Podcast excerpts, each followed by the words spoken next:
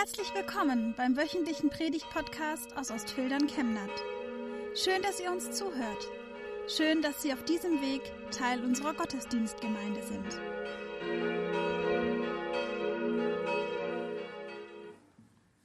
In Jesu Namen. Wir hören auf den Predigtext dieses Sonntags. Es ist die Berufung des Propheten Jeremia, vorne Kapitel 1 ab Vers 4. Und des Herrn Wort geschah zu mir.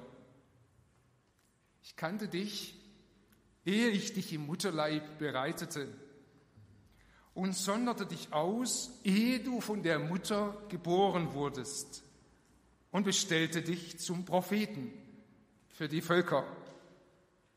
Ich aber sprach, ach Herr, Herr, ich tauge nicht zu predigen, denn ich bin zu jung.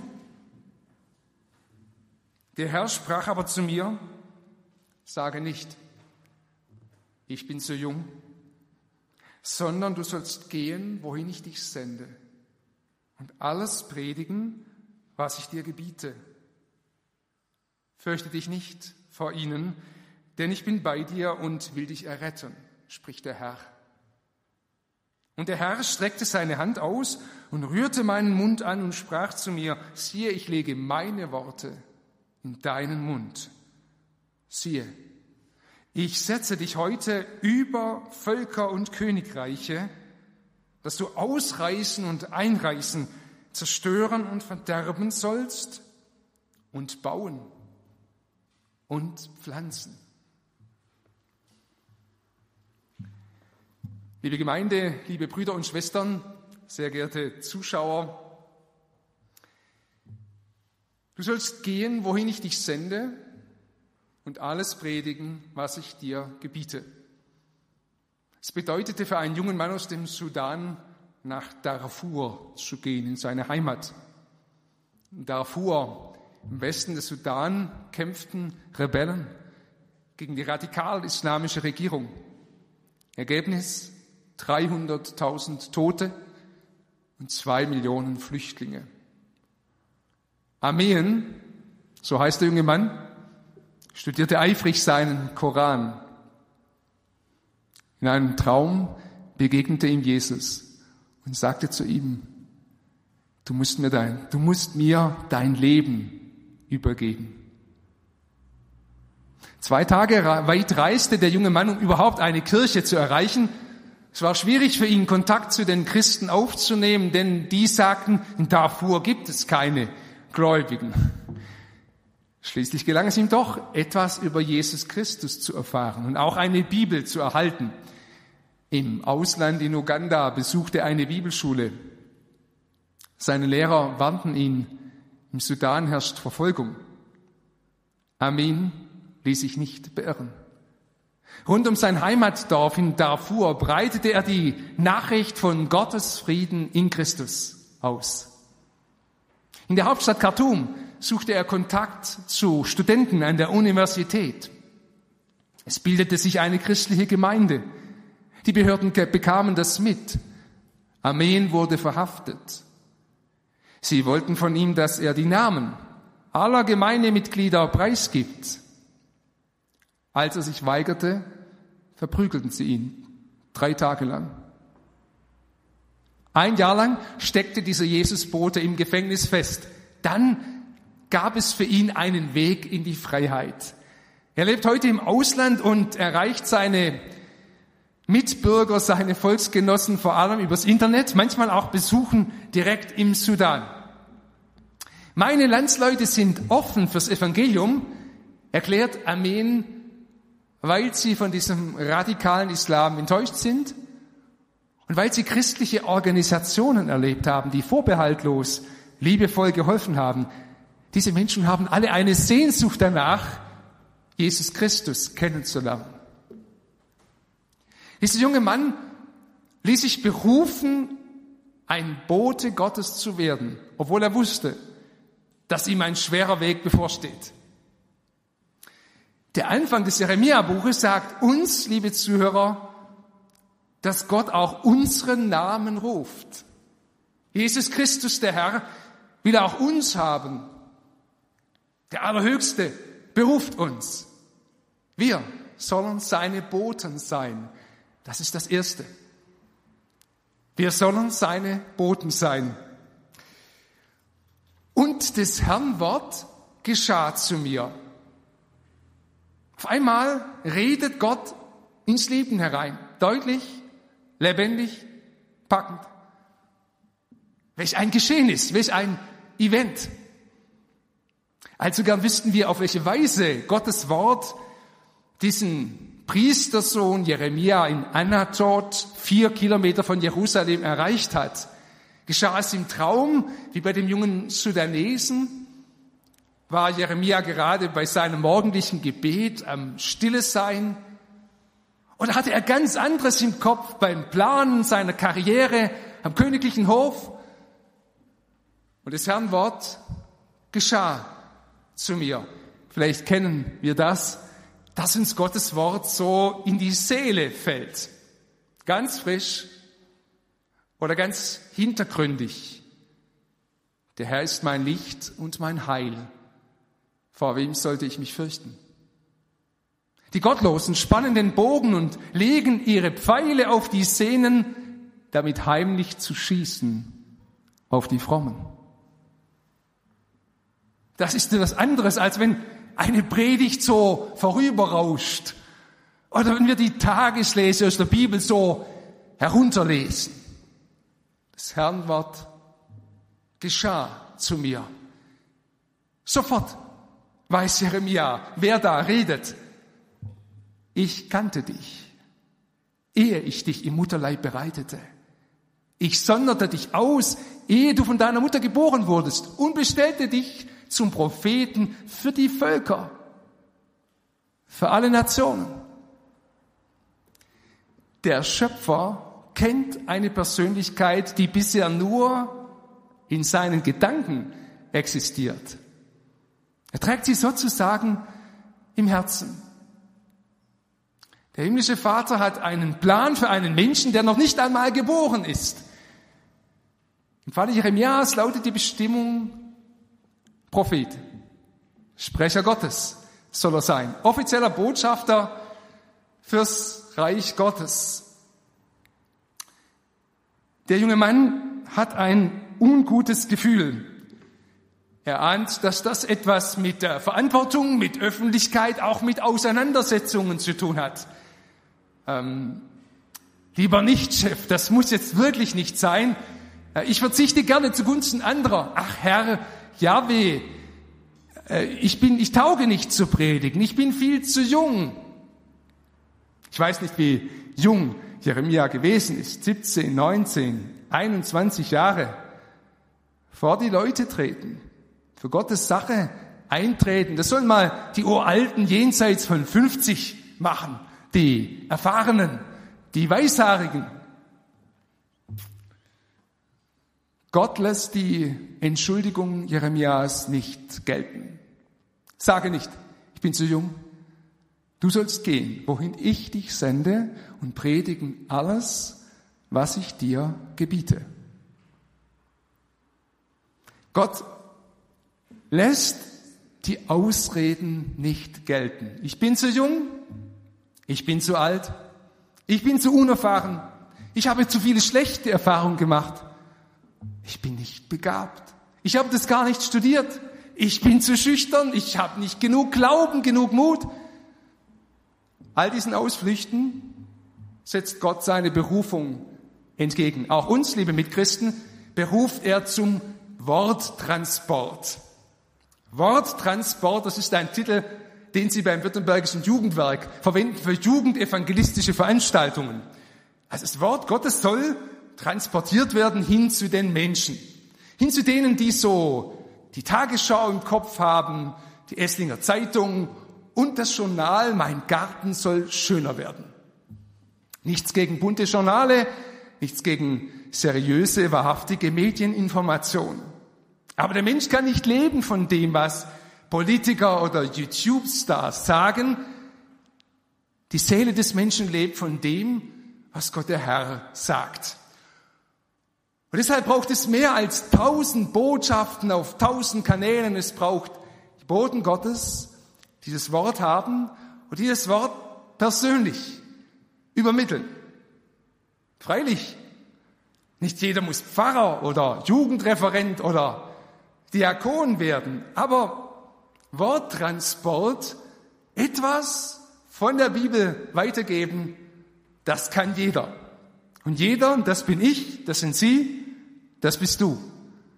Gott hat nicht nur Jeremia vor Augen, sondern ganz genauso den Johannes und die Julia, Joa und Jessica. Er kennt eine Persönlichkeit, jede Person, lange vor ihrer Zeit auf dieser Erde.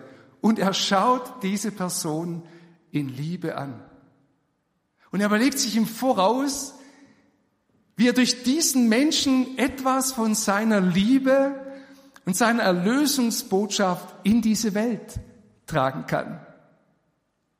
Umso schrecklicher, wenn diese vorausgedachte Lebensgeschichte im Mutterleib gewaltsam abgebrochen wird. Gnade ist, wir bleiben bewahrt, wir stehen mitten im Leben, wir kennen das Wort Gottes. Ein Konformant schreibt für den Gemeindebrief, liebe Leute, Gott ist für euch da, aber ihr müsst eure Chance auch nutzen. Mitarbeiter investieren viel Zeit und Liebe, um Flüchtlingen die Bibel zu erklären. Jemand lädt den Nachbarn ein zu einem Vortrag mit Fotobericht aus Israel und dieser Israel-Bericht ist auch Zeugnis von Jesus. Sage nicht, ich bin zu jung, ich bin zu alt, ich kann das nicht. Du sollst gehen, wohin ich dich sende, liebe Mitchristen unsere Nachbarschaft, unser Arbeitsplatz, unsere Familiengeschichte, unsere Sportgruppe. Das ist der Ort, an den der Herr uns sendet. Wir sind nirgends zufällig. Die Frage ist, wie erleben uns die anderen als Boten Gottes? Gott beruft uns heute Morgen. Wir sollen seine Boten sein. Und zweitens, wir sollen auch seine Sprecher sein. Und der Herr streckte seine Hand aus und rührte meinen Mund an und sprach zu mir, siehe, ich lege meine Worte in deinen Mund. Interessant, dass Jeremia nicht nur eine Gottesstimme hört, sondern auch eine Gottesgestalt vor sich sieht. Der Heilige selbst berührt seinen Mund. Er übergibt ihm die authentische Gottesbotschaft. Ganz bestimmte Worte, Sätze, Inhalte. So etwa wie die Frau Kanzlerin ihren Sprecher instruiert. Sagen Sie bei der Pressekonferenz, wir haben die Lage im Griff, wir schaffen das, wir hören auf die Experten und wir müssen uns eben mächtig anstrengen. Der Sprecher der Kanzlerin kann nicht einfach erzählen, was er will. Er kann zwar eigene Worte und Formulierungen benutzen, aber das, was er rüberbringt, muss der Frau Kanzlerin hundertprozentig in den Kram passen. Sonst ist er seinen Job ziemlich schnell los. Ein Bote Gottes kann nicht einfach erzählen, was er will. Er kann zwar Schwäbisch schwätzen oder sich irgendwie ausdrücken, wie seinem Typ entspricht oder wie es der Zuhörer am besten versteht. Okay. Aber das, was er rüberbringt, muss hundertprozentig der Bibel entsprechen. Sonst ist er kein Bote Gottes, sondern einer von der religiösen Lügenpresse. Und die gibt's. Deshalb braucht es Zuhörer, die auf Zack sind und ihre Bibel kennen Schau hin, welche Botschaft bekommt Jeremia anvertraut? Eine Botschaft von allerhöchster Autorität, die zuerst einreißt und dann aufbaut. Siehe, ich setze dich heute über Königreiche und Völker, dass du ausreißen und einreißen, verderben und zerstören sollst und bauen und pflanzen. Was der junge Kerl da aus einem Vorort von Jerusalem sagt, es gilt. Es gilt dem König und dem höchsten Gelehrten im Land und dem Israeliten wie dem Chaldäer und dem Ägypter, jeder Nation, jeder Person, der lebendige Gott lässt durch ihn ausrichten. Er reißt am Ende immer ein, immer, was gegen ihn gelebt wird. Dort, wo er anerkannt und angebetet wird, dort ist sein aufbauender Segen. Da ist keiner, der Gutes tut, auch nicht einer. Gottes kritisches Wort entlarvt uns alle als notorische Sünder. Gottes heilsames Wort aber macht uns zu erlösten Gottesleuten. Gott ist gerecht und macht den gerecht, der da ist, aus dem Glauben an Jesus. Wie? Wir lassen uns nicht kritisieren. Wir haben etwas dagegen, wenn Gott unsere konkrete Sünde Sünde nennt, dann kann er uns auch nicht vergeben. Dann kann er uns auch nicht zu seinen erlösten Familienangehörigen machen. Besser, wir halten es mit den Christen von Thessaloniki, denen der Apostel schreibt, wir danken Gott ohne Unterlass, ohne Pause für euch, die ihr das Wort der göttlichen Predigt, die ihr von uns empfangen habt, nicht als Menschenwort aufgenommen habt, sondern als das, was es in Wahrheit ist, nämlich Gottes Wort, das an euch wirkt, die ihr glaubt. Gottes Wort wirkt. Auf jeden Fall. Wenn es nur der Bote Gottes nicht verbiegt oder verschweigt. Ulrich Wilkens, in den 80er Jahren Bischof der Nordelbischen Kirche, beschreibt in seiner Biografie, wie er es nicht wagte, die dünne, unbiblische Theologie der Ausbilder seiner Vikare zu kritisieren. Als vorgesetzter Bischof hätte er das Recht dazu gehabt, nach seinem Ordinationsgelübde die Pflicht biblisch zurechtzuweisen. Er sagte nichts zu diesen unbiblischen Dozenten. Im Rückblick sagt er, er bereut das. Wie oft schweigen die Zeugen von Jesus? Wie oft versagen die Sprecher Gottes? Und trotzdem, liebe Mitchristen, Gott beruft uns. Uns. Wir sollen seine Sprecher sein. Und drittens, wir sollen auch seine Schutzbefohlenen sein. Fürchte dich nicht vor ihnen, denn ich bin bei dir und will dich erretten, spricht der Herr. Es ist eine klare Ansage. Es gibt einen Kampf. Wenn der Prophet in der berühmten Tempelrede die religiöse Oberflächlichkeit, die Selbstsicherheit Israels kritisiert, die Ausbeutung der Schwachen und diese Ehebrecherei, den Propheten, diesen Prediger, der Klartext redet, schießen sie ab. Klar, wer lässt sich schon gerne seine Sünde vorhalten? Fürchte dich nicht vor ihnen, denn ich bin bei dir. Ich will dich erretten, spricht der Herr. Gott steht zu seinem Boten. Gott gibt ihm Rückgrat. Er macht ihn zu einer eisernen Säule, heißt es hier, zu einer metallischen Mauer. Gott trägt seinen Mann durch die Hölle einer Gefangenschaft in der Schlammzisterne. Jeremia wird hindurchgetragen. Am Ende wird er eingesammelt in Gottes himmlische Festversammlung. Fürchte dich nicht, lieber Schüler, wenn der Schulkamerad deine Einladung zum Jugendgottesdienst bei WhatsApp komisch kommentiert. Fürchte dich nicht, lieber Vater, liebe Mutter, wenn der Teenager das Gebet in der Familie doof findet und das Gespräch über das Urteil des Bundesverfassungsgerichts zur gewerbemäßigen Sterbehilfe hier in Deutschland Fürchte dich nicht, lieber Kirchengemeinderat, wenn es darum geht, heute auch öffentlich für die Geltung von Bibel und Bekenntnis einzustehen. In einer Gesellschaft, die die gemeinsame Orientierung zunehmend verliert. Fürchte dich bitte nicht. Fürchte dich nicht, lieber Flüchtling und Bruder, wenn der Richter in Stuttgart dich fragt, wie ernst du das meinst mit deinem Glauben. Gott steht zu seinen Zeugen. Er lässt sie erfahren, was es bedeutet, unter dem Schutz des lebendigen Gottes zu leben.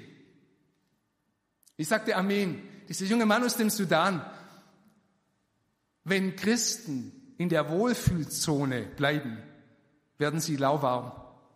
Ich muss mich selber überwinden, nicht dem Wunsch zu folgen, so sorglos, harmlos für mich hinzuleben, sondern die Berufung zu leben.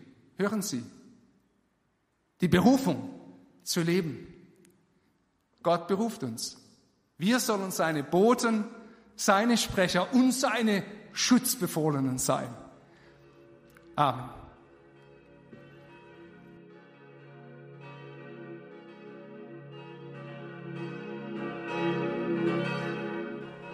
Wir wünschen eine gute und gesegnete Woche und hoffen, dass Sie nächste Woche wieder dabei sind oder wir dich beim nächsten Mal im Gottesdienst vor Ort sehen. Weitere Infos zur predigenden Person und zu den Angeboten unserer Kirchengemeinde findet man auf unserer Homepage chemnat-evangelisch.de.